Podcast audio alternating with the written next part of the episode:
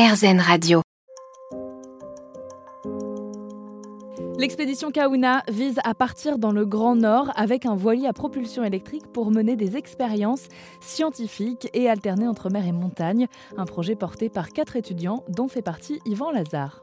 En fait, euh, on était, euh, on était à l'école et on, on va dire euh, responsable du, du, club de voile, certains du club montagne aussi.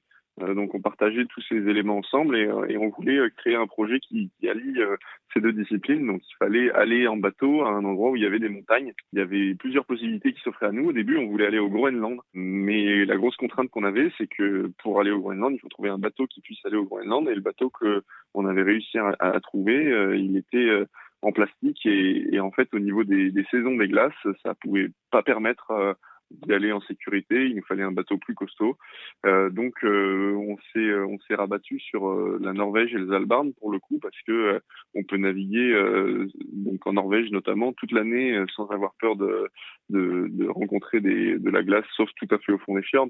Donc, euh, donc c'était beaucoup plus sécurisant pour un bateau en plastique comme le nôtre, qui on va dire moins moins costaud et, qui n'est pas en métal ou, euh, qui pourrait nous permettre d'aller euh, d'aller foncer dans les icebergs de manière de manière safe. Donc, donc c'est comme ça qu'on a choisi la destination et puis l'équipe ça s'est formé au fur et à mesure.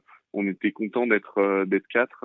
c'est un petit peu comme sur les, les les expéditions spatiales, on dit qu'il faut toujours avoir quatre ou six personnes parce que ça permet euh, d'avoir toujours une entente parfaite euh, sur le bord et c'est vrai que ça a été euh, c'est impressionnant de voir que ça, fonctionnait bien quoi à quatre personnes on est on est à la fois capable d'avoir tout le temps quelqu'un d'éveillé pour tenir l'écart, faire avancer le bateau et sans être trop fatigué. Et à la fois, on arrive à, mener à bien tous les objectifs qu'on s'était fixés avant de partir. L'expédition est à suivre sur le compte Instagram team-du-kauna et on vous met toutes les informations sur erzen.fr.